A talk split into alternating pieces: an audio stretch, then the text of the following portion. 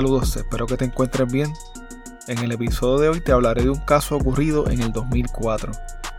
Una lamentable masacre de una familia puertorriqueña que transitaba tranquilamente por la vía pública cuando fue atacada por un grupo de sicarios. Una de las cosas más terribles de este caso fue que el ataque se trataba de una desafortunada confusión. Antonio R. Barceló Jiménez era un abogado que trabajaba como procurador de menores en el Tribunal de Bayamón. El procurador de asuntos de menores es un abogado que trabaja para el Departamento de Justicia. Su función es investigar, procesar casos criminales y velar por los intereses de los menores que son acusados de delitos. También investiga casos sobre maltrato y negligencia menores. El procurador además se encarga de supervisar y de educar a otras personas que provean representación legal en estos casos. Antonio Barceló tenía 51 años, estaba casado y tenía cuatro hijas. Yajaira de 24 años, Laura de 15, Sara de 13 y María de 12. El 11 de diciembre del 2004, un grupo de algunos 11 sicarios de diferentes residenciales de la ciudad de San Juan llegaron hasta el Coliseo Rubén Rodríguez de Bayamón con la intención de matar a unos rivales. Los gatilleros llegaron en tres autos diferentes luego de que se les avisaran que los individuos que ellos buscaban, quienes eran del residencial Monteatillo, se encontraban allí. Las hijas de Antonio Barceló se encontraban disfrutando de la actividad que según leí en uno de los reportajes de la época, era una especie de concierto de reggaetón y evento deportivo al mismo tiempo. Antonio había acordado que recogería a sus hijas cuando salieran del evento. Al terminar el evento, llegó a su auto un Mercury Grand Marquis color marrón del 1990. Esa noche a los sicarios les habían dicho que sus objetivos andaban en un auto similar. Luego de recoger a sus hijas y a una amiga que andaba con ellas, salieron del Rubén Rodríguez y el auto fue identificado por uno de los sicarios. Entonces comenzaron a seguirlo hasta que se detuvo en un semáforo de la intersección de la carretera número 2 y la avenida Rafael Martínez Nadal, cerca de San Patricio Plaza.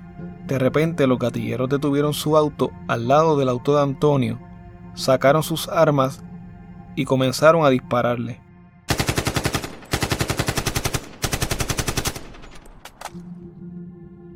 Una de las adolescentes que iba en el auto, María, al ver que su padre estaba inmóvil, trató de conducir el vehículo pero chocó de inmediato con un muro. Antonio Barceló Jiménez y sus hijas, Yajaira y Laura, murieron ese día. Sara, María y su amiga Jan Lee Wan sobrevivieron el ataque, la última resultó herida. Unas personas que estaban en una Suzuki Vitara del 2004 al lado derecho del auto de Antonio también resultaron heridas. Al principio la policía pensó que el ataque se dirigía a las personas que andaban en esa guagua. Uno de los ocupantes de esa guagua era un cerrajero del área de Caguas. Otras personas que estaban en un Chevrolet Cavalier recibieron heridas leves. Desde el principio de la investigación la policía estableció que los asesinatos se trataron de una lamentable equivocación. Antonio Barceló y sus dos hijas, Yajaira y Laura, fueron enterrados en el cementerio Santa María Magdalena de Pasis que queda en el viejo San Juan entre el Morro y la Perla. La investigación de los asesinatos se enfrió. La policía no tenía pistas sobre los responsables de esta masacre. Al parecer, este sería otro de tantos casos sin esclarecer. Sin embargo, los investigadores no se rindieron y cinco años después del evento recibieron una importante pista. Una persona habló con las autoridades y dijo que sabía lo que había pasado esa noche pero aún así el caso no prosperaba. Otros cinco años pasaron, diez desde el día de los asesinatos, cuando al fin el Departamento de Justicia hizo un anuncio importante sobre este caso. En el 2014 el secretario de Justicia César Miranda, junto al superintendente de la Policía de Puerto Rico, José Caldero, anunció en una conferencia de prensa que los asesinatos de Antonio, de Yajaira y de Laura Barceló habían sido esclarecidos.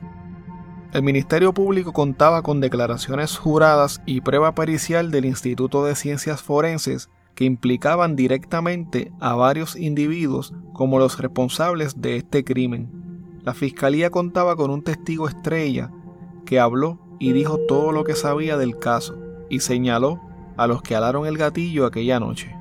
Según las autoridades, un total de 11 individuos estuvieron involucrados en este crimen. Cinco de estos fueron asesinados entre el 2004 y el 2014. Jeffrey, Joseph, Efraín, Miguel y Jason no enfrentarían cargos criminales por sus actos. La calle se encargó de ellos. El primer arrestado en relación con este caso fue Billy de Jesús Reyes, quien fue capturado en el residencial Manuela Pérez. Otros dos de los gatilleros estaban en la cárcel y fueron escarcelados para que se les radicara cargos por los asesinatos de la familia Barceló. Estos fueron Israel Sánchez de la Rosa, alias Tito, quien estaba confinado en el complejo carcelario de Bayamón por ley de armas, y Alex Rivera Huertas, alias Chichi, que estaba preso por asesinato y ley de armas. Los otros acusados fueron Albert Saldaña Esquilín, quien también se encontraba en la cárcel, Alex Rivera Huertas, Ángel Díaz Vélez, quien se encontraba en el estado de Massachusetts, y Abdiel Moró Dones, alias Osama, quien se creía que se había ido para el estado de Florida. De todos los acusados, el único que no tenía récord criminal era Billy de Jesús, la juez Lorraine Biaggi Trigo del Tribunal de Bayamón les impuso una fianza de 350 mil dólares a cada uno de los acusados. En diciembre del 2014 comenzaron los procesos judiciales. Antes de que comenzara la vista preliminar, el Ministerio Público, representado por el fiscal Martín Ramos Junquera, le solicitó al juez Rafael Villafañe del Tribunal de Bayamón que permitiera que el testigo cooperador hablara en una sala sin público. Según las reglas del procedimiento criminal, se puede pedir que se excluya al público de la sala durante la vista preliminar si existe la posibilidad de que una vista pública afecte el derecho constitucional de un acusado a un juicio justo e imparcial y cuando no exista otra alternativa razonable. También se puede limitar el acceso a la vista preliminar si el juez determina que es necesario para proteger cualquier otro interés apremiante y que no existen otras alternativas razonables. El juez debe limitar el acceso a la vista preliminar cuando el fiscal lo solicita, en los casos en que éste tenga que presentar el testimonio de un agente encubierto o de un confidente que aún se encuentre haciendo esas funciones o cuando declara la víctima de un caso de agresión sexual. Los trámites para que los acusados fueran representados legalmente, como es su derecho, se pusieron en marcha. Billy de Jesús iba a ser representado por el licenciado Irving Prado y Alex Rivera Huertas e Israel Sánchez de la Rosa serían representados por un abogado de oficio asignado por el tribunal. En febrero del 2015, agentes del negociado de investigaciones especiales arrestaron a otro de los acusados, Ángel Díaz Vélez, alias Pinto, quien estaba prófugo. Este sería representado por la Sociedad para la Asistencia Legal. El único acusado que todavía no había sido arrestado era Abdiel Moro, alias Osama. A principios de marzo del 2015, el testigo cooperador declaró a puerta cerrada en el Tribunal de Bayamón. Ese día también declaró una de las hijas de Antonio Barceló, sobreviviente del ataque. Luego de sus testimonios, el juez Rafael Villafañe determinó causa para juicio contra los otros acusados. Unos días más tarde, Osama, el acusado que faltaba, fue arrestado en el residencial Juan Cordero Dávila, conocido como Quintana, en Atorrey. Él también era sospechoso de una balacera en la que mataron a José Ramos Tapia de 24 años, quien era blanco del ataque, e hirieron a Miguel Arroyo y a Elizabeth Boydin, quienes participaban en la competencia atlética de Ironman. Al salir del negociado de investigaciones especiales, Osama fue abordado por la prensa y él solo se limitó a decir que era inocente. algo que ver con lo de Barcelona? Inocente. Lo de Iron Man, inocente. Los fiscales Martín Ramos Junquera y Phoebe Isales Forsyth solicitaron con éxito que la fianza de Osama se elevara a 3.5 millones debido a que según la agente Karina Ojeda, él había amenazado en dos ocasiones con picarle la cabeza al testigo cooperador para que éste no hablara. Además, según la policía, Osama era dueño de un punto en el residencial Manuela Pérez y era un sujeto muy peligroso. Al igual que con los otros acusados, la vista preliminar contra Osama comenzó con el testimonio a puerta cerrada del testigo cooperador. Luego de los testimonios ofrecidos en la vista preliminar, la juez Silvia Díaz Soya, también del Tribunal de Bayamón, encontró causa para juicio contra Abdiel Moro, alias Osama. En diciembre del 2015 comenzó el proceso de selección del jurado en el juicio contra los cinco acusados. Sin embargo, la juez Vivian Durio Rodríguez tuvo que disolver el primer panel de 60 potenciales miembros de este debido a que se habían contaminado. Se supone que los miembros del jurado sean objetivos e imparciales pero cuando los abogados de los acusados estaban entrevistándolo, ellos aceptaron que hablaron entre sí sobre los acusados. Incluso se filtró una información de que algunos de los miembros del jurado dijeron que los tipos tenían caras de delincuentes. Finalmente, se logró completar el proceso de selección del jurado. El juicio estaba listo para comenzar. El Ministerio Público estaba representado por los fiscales Martín Ramos Junquera Phoebe Sales Forsyth y Fabiola Acaron. Estos indicaron que sentarían a declarar entre 15 y 17 testigos.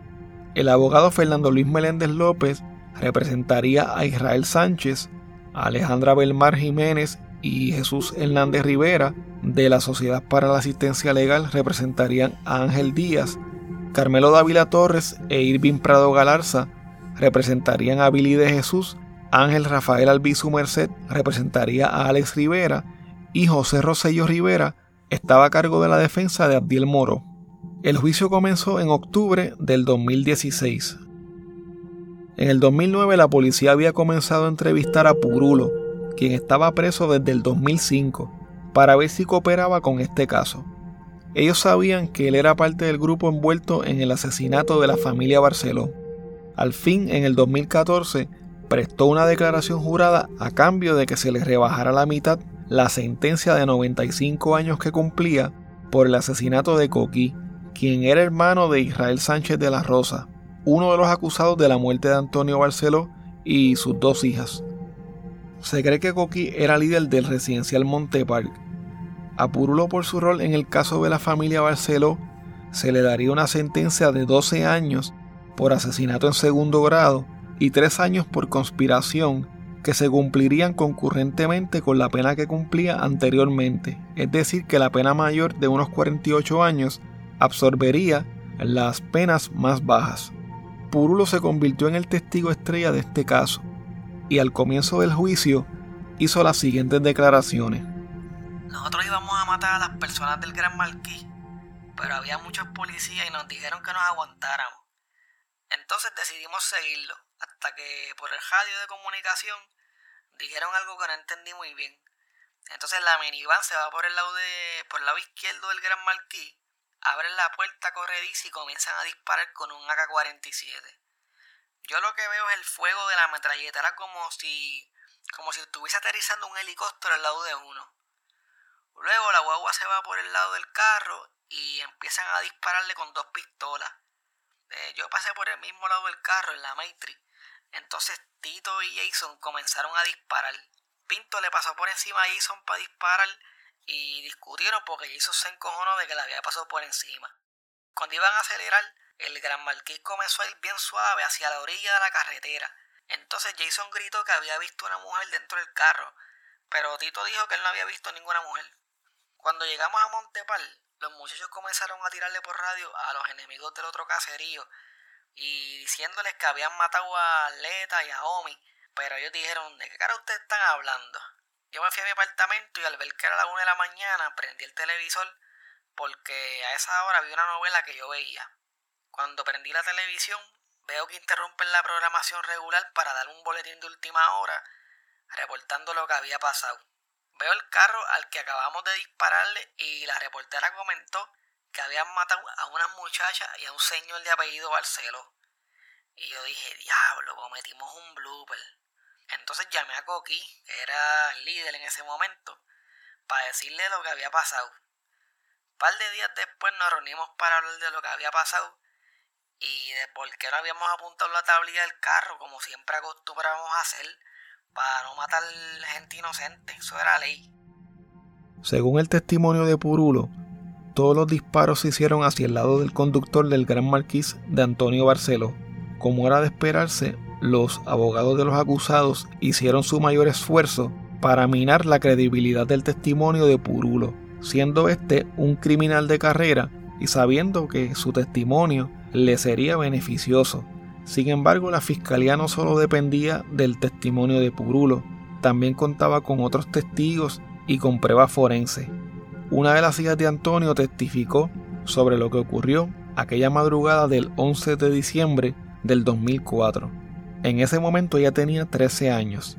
Ella dijo que las últimas palabras de su padre fueron ¿Qué es esto? Dijo que no terminó bien de hablar, bajó la cabeza y dejó de moverse por completo. Según cuenta, estaban detenidos en un semáforo cuando todo comenzó.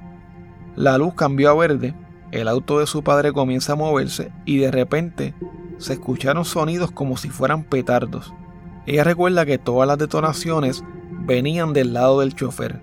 Señaló que durante el ataque hubo dos ráfagas de disparos y que luego se escucharon algunos disparos sueltos.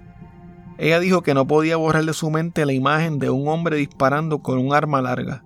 En un momento dado, durante la balacera, contó que el auto continuó moviéndose y le gritó a su hermana para que tomara el guía, entonces ella condujo el Gran Marquís hasta que chocó con un muro.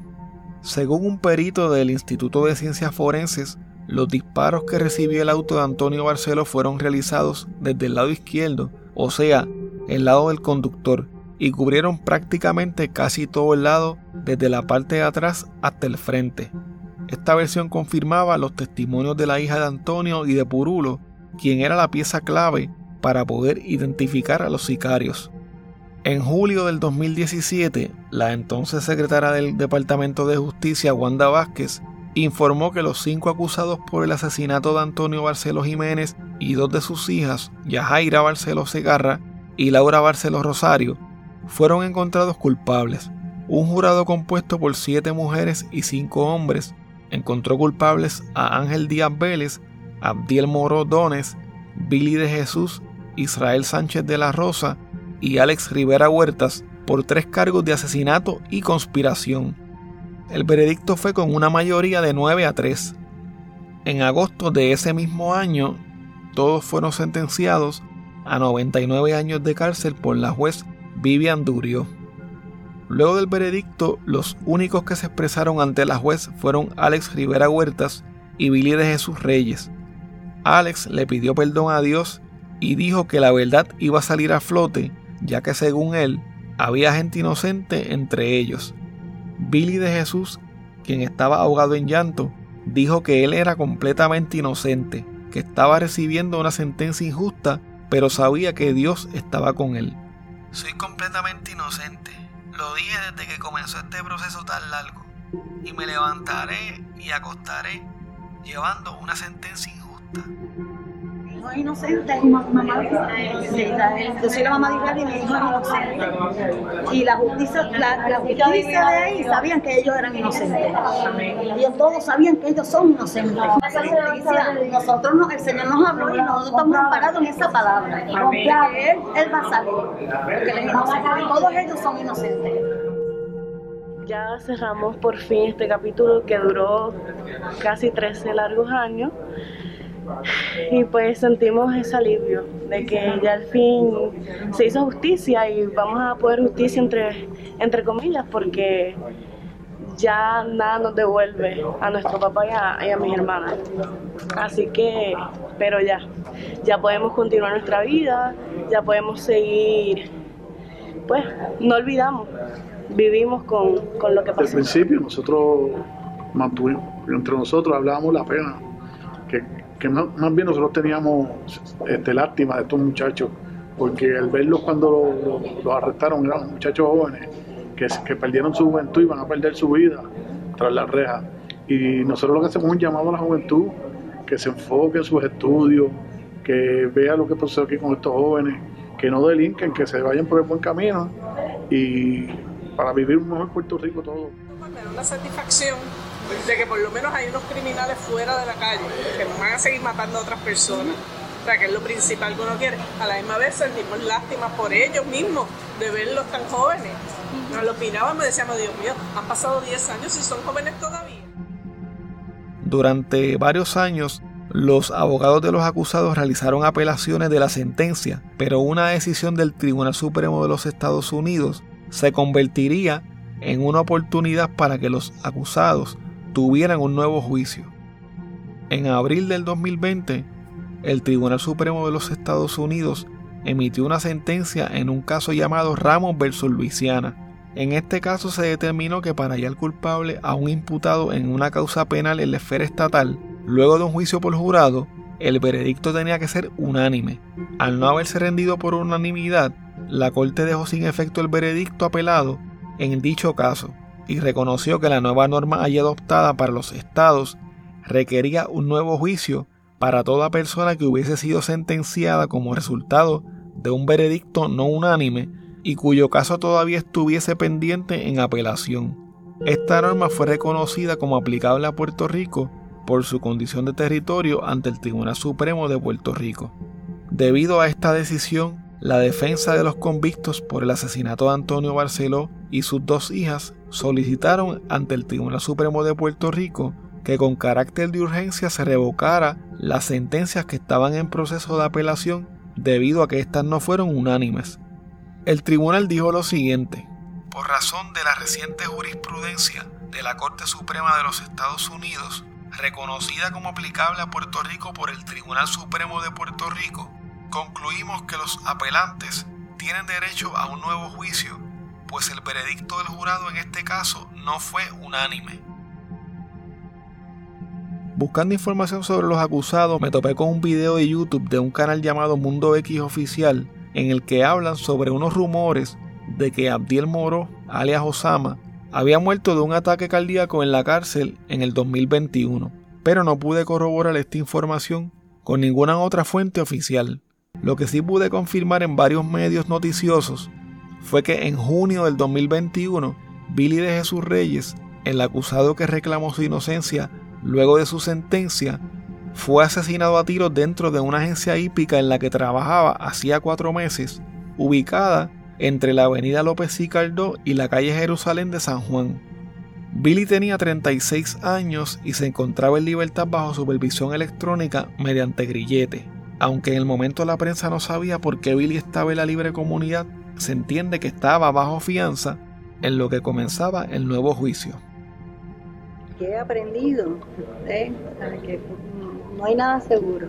Hoy puede amanecer de una manera y mañana ya no es lo mismo. Y así estamos viviendo ese mañana. ¿Cómo ha vivido con la ausencia de tres de sus seres queridos? Sobrevivo, pero estoy aquí. ¿Satisfecha con la sentencia? Espero que sí. No te puedo decir satisfecha porque en realidad nada de eso me va a devolver a mis seres queridos, pero por lo menos ellos no van a estar en la calle haciéndoselo a otros.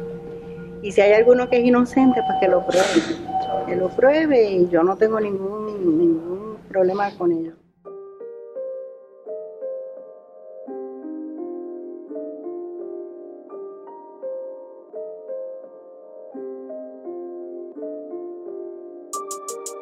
Este episodio contiene diálogos que han sido dramatizados.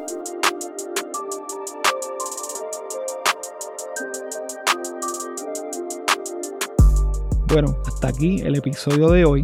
Recuerda que puedes contactarnos a través de crimepodpr.com. Síguenos en Facebook, Instagram y Twitter como CrimePodPR, en donde estaremos subiendo contenido relacionado a los temas con los que vamos a estar trabajando y sobre noticias de casos criminales principalmente. Recuerda también suscribirte a este podcast en tu aplicación favorita para podcast y compartirlo con las personas que conoces. También puedes apoyarnos a través de patreon.com diagonal crimepodpr en donde vas a tener acceso al contenido que utilizamos para poder hacer las investigaciones, como por ejemplo documentos, enlaces, fotos adicionales a las que subimos a las redes, videos, análisis de los casos, entre otras cosas que vamos a estar añadiendo poco a poco. Muchas gracias y hasta la próxima semana.